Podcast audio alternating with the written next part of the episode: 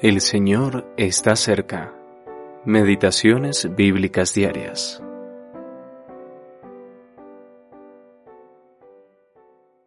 Toda la asamblea reunida era de 42.360, sin contar sus siervos y siervas, que eran 7.337, y tenían 200 cantores y cantoras.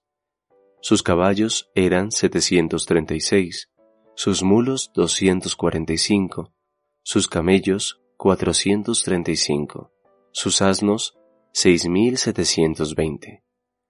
Esdras capítulo 2 versículos 64 al 67. Versión Nueva Biblia de las Américas.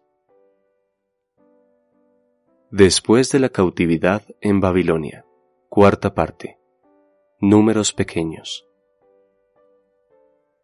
La mayor parte de Esdras capítulo 2 es un registro de las familias y clanes que regresaron a Jerusalén de la cautividad en Babilonia.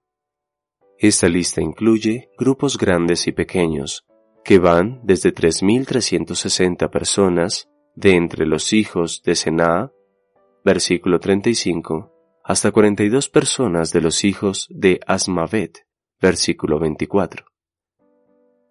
Cada uno de ellos era precioso para Dios, y sus nombres están registrados aquí y en Nehemías capítulo 7. Todo está anotado, sus familias, sus ciudades de origen y a las que regresaban, sus oficios y otros detalles.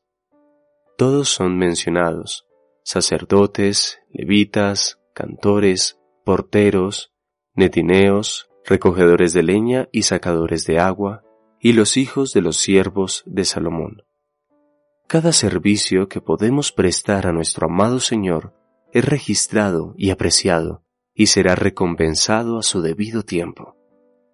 Qué pequeña era esta compañía de 49.897 personas en comparación con los 603.550 hombres capaces de ir a la guerra, además de los levitas que habían salido de Egipto cientos de años antes.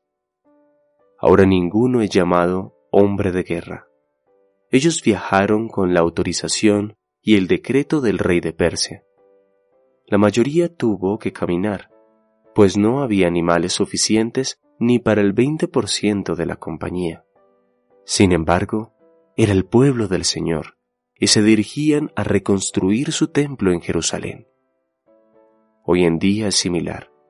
Muchos profesan ser cristianos, pero en realidad son muy pocos los que quieren adorar y vivir conforme a la voluntad de Dios. No se cuentan por millones, ni se caracterizan por sus imponentes catedrales, grandes obras culturales y otras características que buscan impresionar al mundo. Ellos se someten pacíficamente a las autoridades que Dios ha establecido en lugar de tratar de dominar el mundo. Su objetivo y sus esfuerzos se centran en complacer a su Señor. Eugene P. Vedder Jr.